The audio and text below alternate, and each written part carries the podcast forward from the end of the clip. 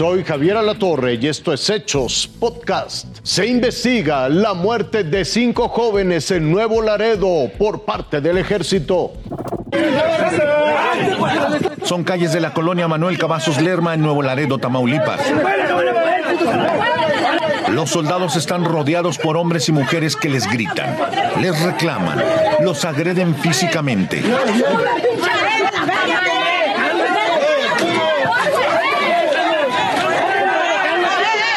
Es la mañana del domingo.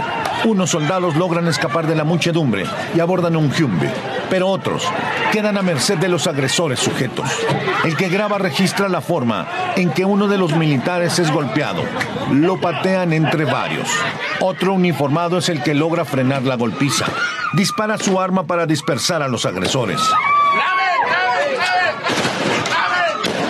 Unos se alejan, pero otros reaccionan, aún con mayor violencia. Los soldados estaban ahí para recuperar una de sus unidades.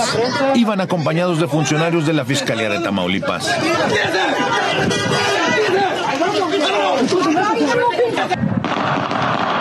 El vehículo fue utilizado la madrugada del domingo en un aparente enfrentamiento donde murieron cinco hombres. Eso era lo que reclamaban estas personas.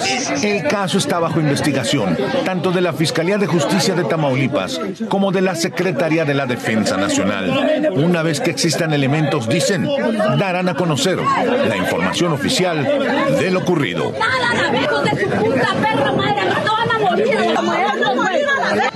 Con información de corresponsales, Fuerza Informativa Azteca. Después de la marcha del domingo, la disputa por el Plan B se traslada al Consejo General del INE. Una vez más el rosa y el blanco que vistieron miles de ciudadanos ahora con el lema Mi voto no se toca resonó en las calles. Ocupó el zócalo de la Ciudad de México. Fue en rechazo al Plan B de las reformas electorales. Mi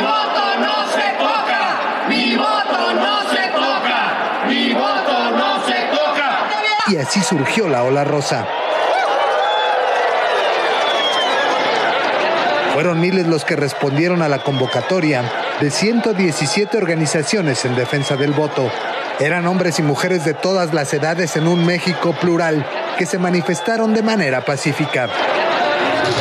Ahí también estuvieron políticos de partidos de oposición.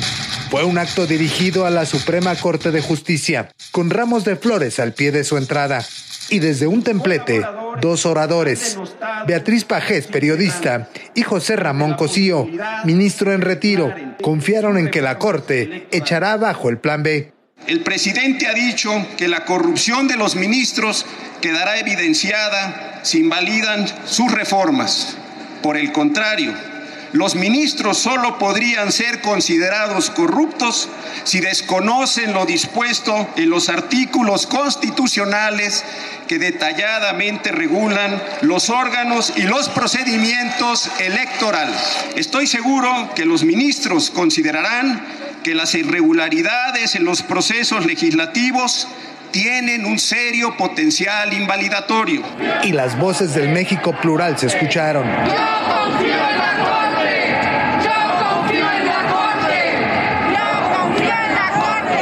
Empezaban a llegar a la cita y el rostro de Genaro García Luna surgió en una megamanta colocada de un edificio del Congreso de la ciudad, ahí en el centro. ¡Ese güey nunca fue panista!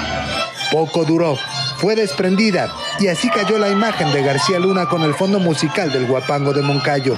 Y la hazaña fue de festejo.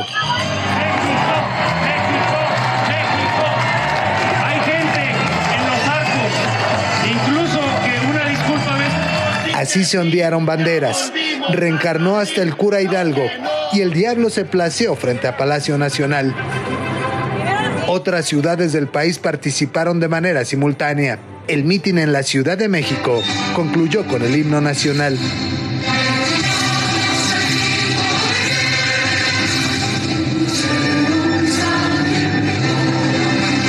final, los organizadores de la concentración contabilizaron 500 mil participantes en la Ciudad de México y poco a poco emprendieron la retirada. ¡Mi voto no se toca! ¡Mi voto no se toca! Con información de Maxi Peláez, Fuerza Informativa Azteca. ¡Mi voto no se toca! ¡Mi voto no se toca!